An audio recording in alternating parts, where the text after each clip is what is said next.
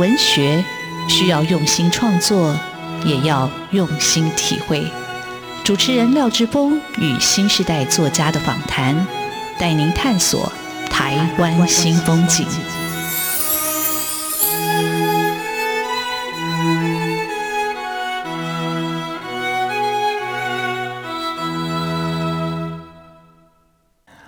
台湾新风景，我是主持人廖志峰。台湾新风景，台湾新风景，让我们认识台湾新时代的作家，看见台湾文学的新风貌。我们的岛故事依然继续书写。各位听众朋友，大家好啊！今天要为各位听众朋友邀请到的来宾是很重要的文学的推手，他是联合文学出版社的总编辑周昭斐。那我跟昭斐认识很久了，那我们的年龄跟时代接近，可是昭斐在这一行的资历比我还深啊！他做过出版社，他编过报纸副刊，他当过呃杂志。呃的副总编辑，他得过两次的金鼎奖，非常非常厉害。那赵飞本身自己也是一个文艺青年，他在大学的时候就得过盐分地带文学奖，他也出版过短篇小说《等待涨潮的人》哈，这些书我都应该找时间来看。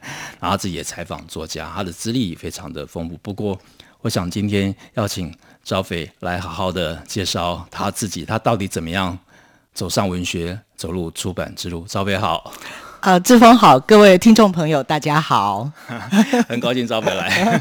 是啊，我们真的认识好久。对我，我跟招斐，招斐，我跟招斐认识是在在不同的发表会的场合认识的，对，对对所以好早，也是几年了。呃，对，最后比较熟的时候，还是因为玉天聪老师，老师对，因为你出了玉天聪老师的书，那后来我也出了玉天聪老师的书。喻喻喻老师，就是其实很多文坛的文学的因缘有一个。呃一条线索把我们连连在一起。不过玉老师的部分，我们待会再讲。嗯、那超品，你什么时候开始走上文学？那文学阅读出版对你来说怎么样开始？它的意义是什么？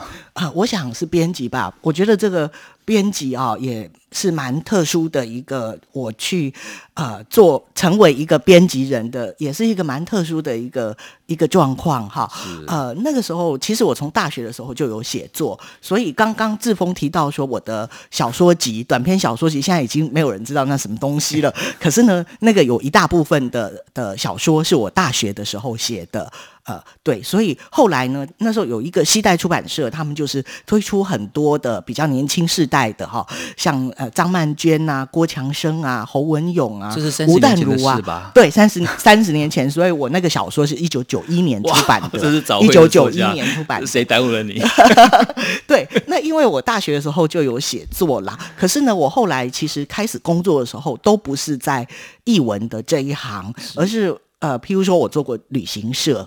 好之类的，哈，就是一些不同的行业，好，好，对，好厉害，也没有，就是误打误撞，然后后来就是刚好有一个机缘，呃，正中书局在征人嘛，然后呢，那个时候呃，很推荐我的作品的呃林耀德还有郑明丽老师，他们就建议我去应征，所以这也是我一辈子啊、呃，应该是唯一一次应征工作，然后就是出版社的编辑哈。可是我想我非常幸运，因为其实当时。在一九八几年的时候，我想志峰跟我同一个世代，非常了解。正好是台湾解严，然后各个媒体呀、啊，这些好像言论就很自由了，大家就就非常的大鸣大放，可以开始讲很多事情，然后引进国外的很多东西。对知识有一个渴求，对，那我觉得一个视野跟一个世界就打开了。所以其实我们也经历过很好的呃文学的一个年代。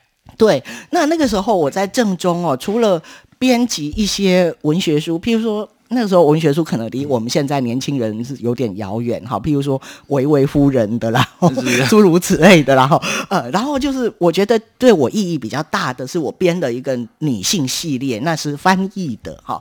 呃，譬如说那个呃呃 Gloria Steiner 的内在革命，就是讲女性自觉的这一类的。早以前对，所以他那时候是一出版，他一写出来。就就变成中文版吗？还是没有？就是找人翻译，找人翻译。对，那当时我跟到的一个总编辑，我觉得也很幸运，就是现在立讯出版社的总编辑，他后来离开正宗，是去创造了立旭出版社做萨伊德啊什么这些东西，书也很棒，我也买好多本。对，所以他是我第一个呃，就是说等于说带我入行的。那我觉得这一个部分非常重要，就是说他每次跟我讨论作品，还有我们引进的这些作品，像我刚刚讲的内在革命，还有女太监，譬如说呃三十年前开始。很大方的讲女性的更年期的这些事情，那虽然那个时候我还初出茅庐哈，二十多岁哦，根本搞不太清楚，可是会觉得开启了我的一个视野。然后另外一个系列叫做生死学，生命跟死亡的学问。那我想在过去呃，基本上台湾比较少谈死亡。那我想，我记得像后来的西藏生死书啊，什么这些讲死亡的这些东西，也就是在那个时候出来的。所以我觉得在大概九零年代接触到。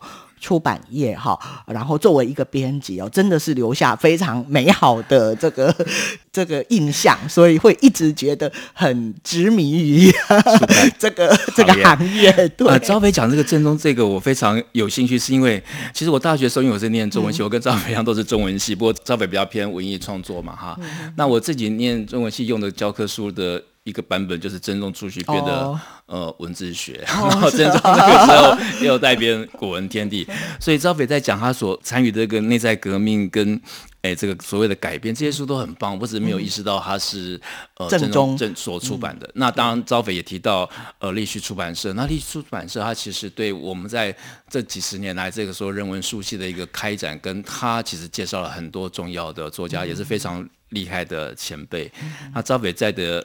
那个年代其实也是重庆南路最好的时代。对 对，我我看到昭斐接待，我讲天，我觉得那感觉是一种幸福吧，就是你被书围绕那种幸福。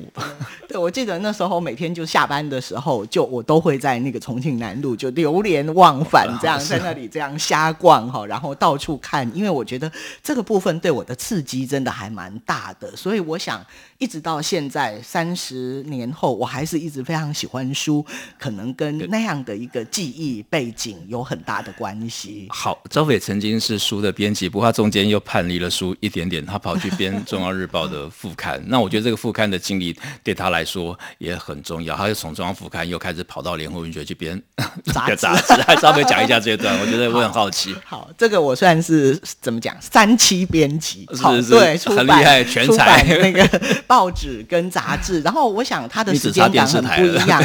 对，那那个时候副刊正好缺人的时候，他们就。觉得我在正中，当时是采取一个呃责任编辑的方式，所以我们每一个人编的书，我们通常都还必须去做一些宣传跟记者会。所以那个时候其实有很多呃，我当时就认识的记者，因为他们对我们的书都非常感兴趣嘛，然后也几乎维持了这个一生的到现在的情谊。譬如说。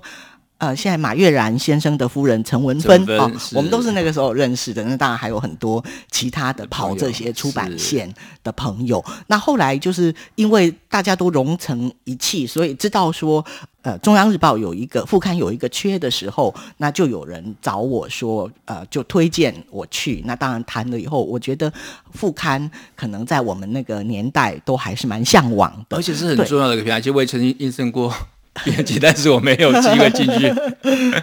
对，所以那中央副刊，我想在我的年代，它还是是一个呃非常有分量的，就大家都还是会注意的梅新时代。对，好、哦，那他就是后来研究中央副刊的时候，一般来讲会有两个时代，一个是孙如林的时代，一个是梅新时代。对，那我就正好就在梅新时代的后五年，对，我就一直在中央副刊做到梅新先生过世。那我觉得，呃。呃，当时呃，梅新先生他是非常有冲劲的人哈，就是一有什么新闻，而且当时我们中央在做那个诺贝尔文学奖的时候哈，完全不逊色于这个两大报，对，甚至我们有时候都还抢得某些先机。中复当时的选集是很很很多人在阅读，要提供很重要的一个平台跟文学的养分。嗯、那赵斐因为在中央副刊做这么出色，然后就被挖角到联合文学。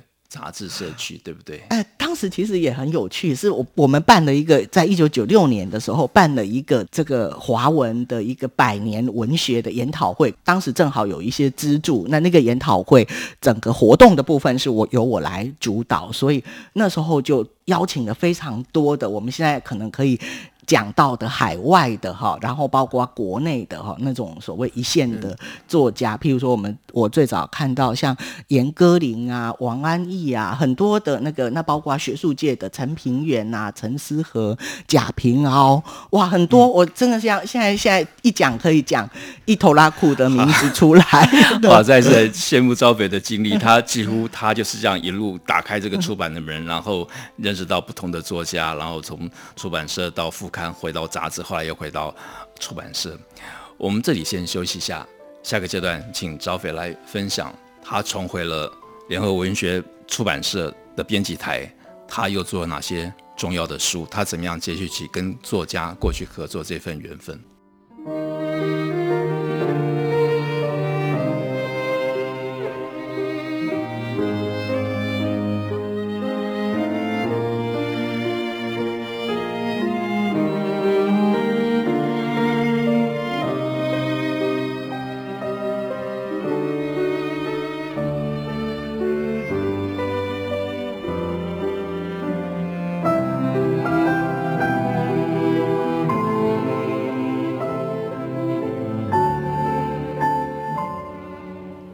台湾新风景现场为各位听众朋友邀请到的来宾是联合文学出版社总编辑周昭斐。呃，昭斐在他的一篇《回望来时路》里头，他这么写：我们跟着时代的大潮流走，其实所服务的人越来越少，但活在当下，努力做好每一本书提供思考的选择，这就是一种价值的展现。出版过程中，我们接触第一手讯息，每成书后再度翻看。我们带着微微的手温，知悉其中曾付出的心血，是如此令人感到喜悦、开心啊！招斐带着这样的一个手温，带着这样的喜悦，他又回到了出版这个平台，拿出了很多重要前辈的作品，我们就请招斐来为我们介绍跟分享。呃，是刚刚呃前一段就讲到说，我在联合文学杂志也待了九年的时间，所以其实做了很多的这个前辈作家的作品啊，单篇的一些发表啊等等。那后来我再重回这个联合文学，是做出版的这个块状。好，那这个部分。就是出版的话，呃，就是它其实跟杂志，它是一九八四年有杂志，然后一九八七年出版，所以联合文学出版社也已经有三十多年的历史，本身就有很多的一个资源。那我回来做出版，大概有将近三年的时间。那黄春明老师也跟联合文学还算蛮密切的，所以之前其实就有他的作品集。但是呢，黄老师呃，因为就是前几年因为那个癌症的关系嘛，所以其实。呃，可以说非常久没有写作了，停笔很久了，对对，停笔很久了。然后我我觉得我跟黄老师有一个奇妙的缘分，是我们两个的生日哈，法定生日是同一天哦，所以都会每年都会这样子呃过生日问候一下。那黄老师不过生日，可是后来他癌症的时候，我就去给他过生日。但是法定生日是怎么回事？是每个生日。哦，身份证上，但是是有一点点落差，我这应该是有点玄机在里头 法定跟非法定。对，就是说，哎，那个呃，身份证上是写这个，但是是有一点点落差，也是奇妙的缘分。对对，那我就觉得，哎，对，刚好就是有这么一个。可以去去连接的，所以老师在生病的时候，我反而还蛮常去拜访他。那个时候我还没有在上班，还没有再回来联文。那所以其实这个因缘也很奇妙。那我后来回来联文的时候，我就希望说，老师能够把他满肚子的那个故事啊，老师的故事一大堆，可以陆续的写下来。那后来老师的这个癌症就治愈了嘛，哈，那他也就真的开始。开始写，所以呢，呃，在这两年陆续出版了，呃，跟着宝贝儿走是去年的一个长篇。嗯、那事实上，这是黄春明老师第一个长篇。第一部长篇，对，黄老师过去写就是短篇跟中篇，这些都已经很精彩。嗯，对。那黄老师的这个跟着宝贝儿走，就真的是今年也帮我赢得了许多的这个奖项。是，也许明年就金鹰奖了。对，那那明年可能对，看看明年。之后，黄老师就又写了，呃，今年就又出版了《秀琴》这个爱笑的女孩。那像这些小说，黄老师其实我听过他讲了很多次。那真正在下笔的时候，结尾怎么收啊？哇，这个又是一个对一个小说家来讲，他还是是一个有点折磨的事情哎，他会在那边想很久。然后后来像。呃，秀琴，呃，这个爱笑的女孩，这个最新的小说，她那个结局跟我听过老师起码讲过三次、四次或五次的结局都不一样，嗯、对，所以我觉得真的也是很妙。那黄老师五个版本嘛，黄老师今年八十六岁，所以我觉得可以在看到他在。回来写小说哈，我自己觉得这是一个非常欣喜的一个事情。是马奎斯写小说好像写到八十七岁，哈、嗯，我悲伤妓女的回忆。啊、对对 啊，其实我们也也看到呃黄老师又出书，也觉得很兴奋。我想每一本书的背后就是有一个推手在认真的在服侍这些作家，去把这书催生出来。那昭斐其实不止催生了这本书，他其实也帮。我们刚有提到啊，余天松老师，我们先讲余天松老师好了。哦，是因为其实后来我在重回编辑台做出版的时候，我也想说，哎，我有什么书好出啊？我想那个志峰在做出版也知道，现在这书啊，好书啊抢得凶，是 就是有时候你看到一本好书，哈，已经被牵走了，那，真的是这样子。我起码十本有九本是这种状况，那一。一来的时候，我就想，哎，其实我年轻的时候读过的一些东西，如果我再重新出版，那现在都已经绝版了，那也许会有它的一个价值跟意义。那我想，易老师的书，呃，还有包括像西松老师的书，哈、都是在这样的一个前提之下，我这边来完成他们的旧作的出版。而且那个旧作啊，真了不起。那易老师像他写这个呃，到凡林敦去的人，哈、哦，这样的小说，哈、都是落在。很年轻，三十岁，而且好好看。那篇小说好好看。对，那我我就会觉得说，哎，现在其实没有这样的路数。那因为玉老师本人，他后来就往朝向这个编辑呀、呃，文学活动啊这样的一个，而且写评论比较多。对的评论哈，他自己的一个学思的历程，嗯、像志峰出版的这个荆棘里的探索，那这些这样的一个一个作品，那所以很少人记得他其实是一个呃，从开始写小说的时候那个。小说是还蛮有意思的，很突出的一个小说风格的一个很很有风格性的小说家，风格非常的强烈，他就只有那样子十来篇小说哈，所以我就把这个整编，那包括其实其中有几篇是零散发表，老师都用笔名，你如果没有把它收进来哈，以后就没有人知道那是他写的。所以那本书也真的是很珍贵。呃，对。玉老师这个作品呢，真的很珍贵，尤其是呢，呃，像我们现在在看，譬如说这个呃湖泊的。电影《大象席地而坐》哦，像这一类的，呃，它可能带有一点荒谬的色彩，然后存在主义的那种想法的作品，其实，在台湾的七零年代就已经，呃，有像易老师他们这样的一批作者哈、去用这样的方式，小说的方式去表达他们内心的一个疑惑或渴望，或是对人生的呃一些探触。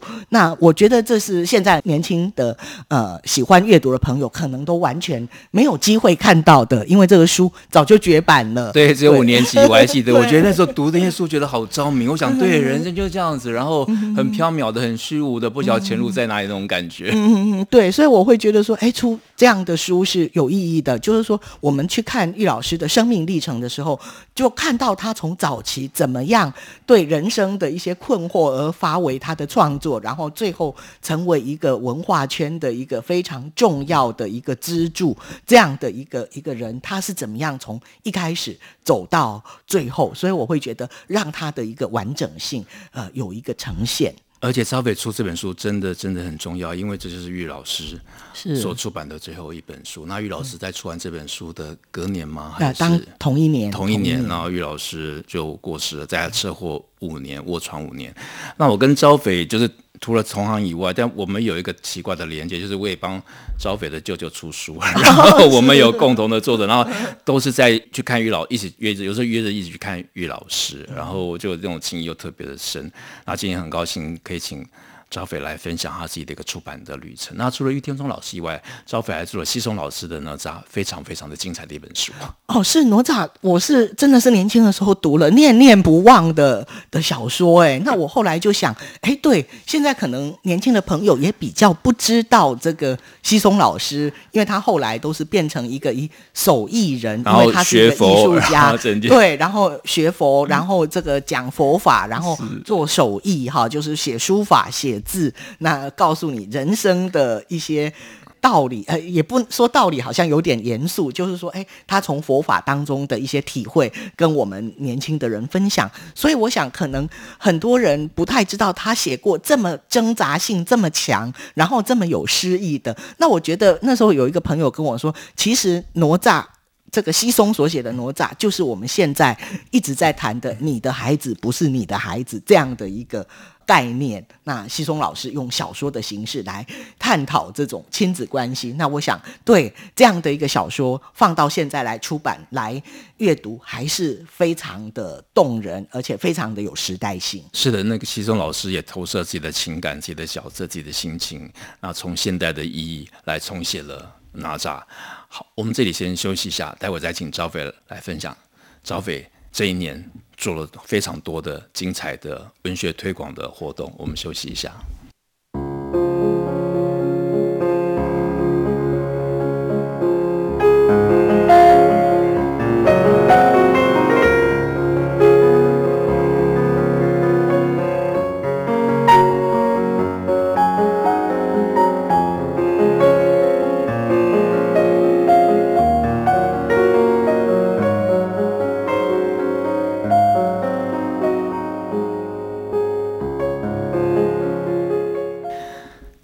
新风景现场为各位听众朋友邀请到的来宾是联合文学总编辑、联合文学出版社总编辑周兆斐。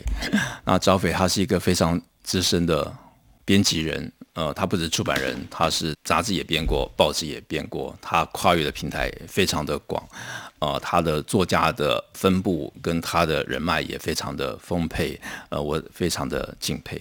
那兆斐重回出版这个编辑台，他。三年来做了非常非常多的书，而且他很努力的在推广他所出版的书。呃，我之前也介绍过几位作家，都是赵飞所出版，像作家伊斯塔啦啊，或者像呃公路车小马，非常非常有趣的、嗯、的作家。那赵飞，你这一年还做了哪些书？还办哪些活动？啊，是，譬如说刚刚讲到的伊斯塔或公路车小马哦，那我觉得很有趣的是说，呃，我自己会觉得说，哎，他们正好是可以做一点不一样的活动的形式的。的一个创作者，好，譬如伊斯塔，他本身就是画鸟语，画很多鸟的羽毛，所以非常的精细。他花很多时间去收集那些鸟语，好特别。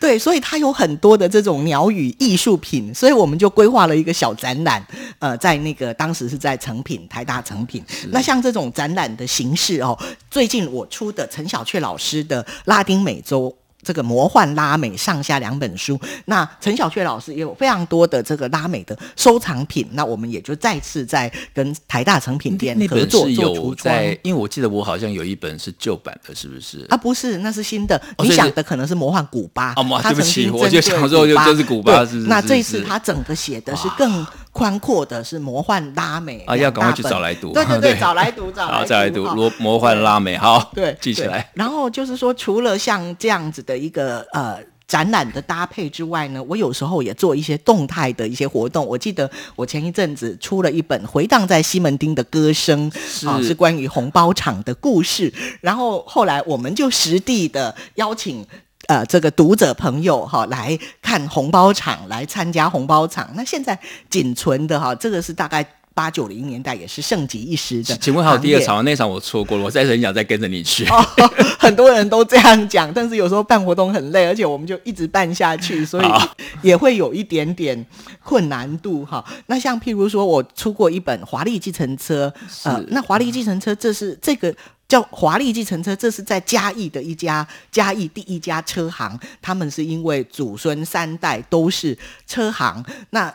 做了这个第一家车行。那作者其实是一位数学老师，然后他等于是呃业余，同时也算专业啦。计程车司机假日的时候开计程车。那后来我们就请他做了一个嘉义的导览，因为计程车最了解这样子的一个市区的一个生态。那所以我们就做过这样一个动态的活动。那这个动态活动除了刚刚讲的哈西门町。呃，这个红包厂，然后这个嘉义的计程车的驻点跟它的呃人文的景观，以及哦，譬如说我们出过吴君尧的《重庆潮戏》，写的是重庆南路。那我们知道这个重庆南路都已经很没落了，然后他在那边十六年、十七年的。呃，幼师文艺的工作经历，他就可以来做一些呃导览跟回顾。所以他的发表会的时候，赵斐，那我再请问一下，就是你会做重庆南路，是因为你也在重庆南路待过吗？因为你的第一份工作就在镇中书局，呃，这个也是会看起来会特别有感情。其实我那时候看的时候，我也很有感觉，因为我国中的时候就开始跑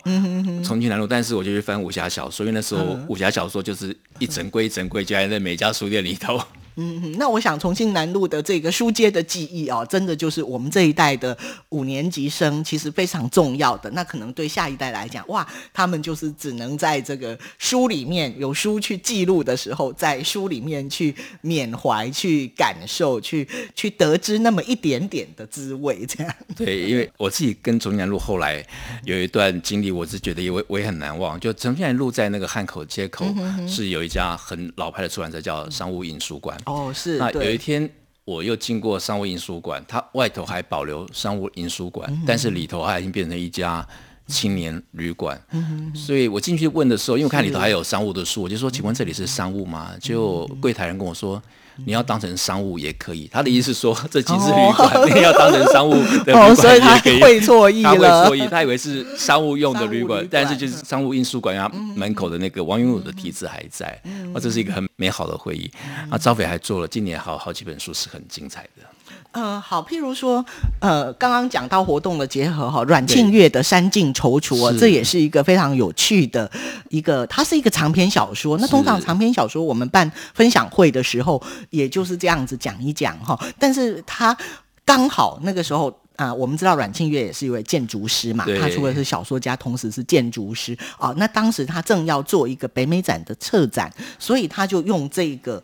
他的小说作为一个发想的题材去策展，所以我们在做活动的时候，就把这个蓝天之下我们这个时代的一个呃一个醒思哈的一个精神状态，然后做一个相关的策展，有影片啊，然后有让读者可以参与的啊，就结合起来。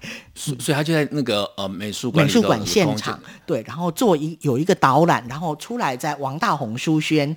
我想有的人知道，有的人不知道。美术馆市立美术馆旁边有一个王大红书轩，对，那那个地方是可以做一些交流的一个活动。那我想他同时从建筑师的角度，以及从小说家的角度去跟读者分享，那就搭配展览。那后来这个活动其实还蛮成功的。那他这个故事的背景是在台东，所以呢，像台东的二手书店晃晃书店也特别又邀请他到台东去讲了一场。哇，好用心的。策展 哎，对，所以我后来这两年，我会觉得说，我们希望，因为现在其实，我想这个社会哈，就是现在资讯太多，你怎么样让读者可以看到，还有或是比较容易的去进入到你的书，以及感受到这个作品它的一个延展性，从这里再回过头来去看书。我现在也是用这样的方式来做一些书的推动。好，呃，各位听众朋友，你如果有认真听赵斐的这段分享，你就会感觉到一个出版人、一个总编辑，他如何热切的、如何用心的去规划他的出版品，去推广他的活动。他希望可以把阅读的美好带进我们的生活里。啊、今天非常感谢赵斐来上我们节目，谢谢赵斐。啊，谢谢志峰，谢谢大家。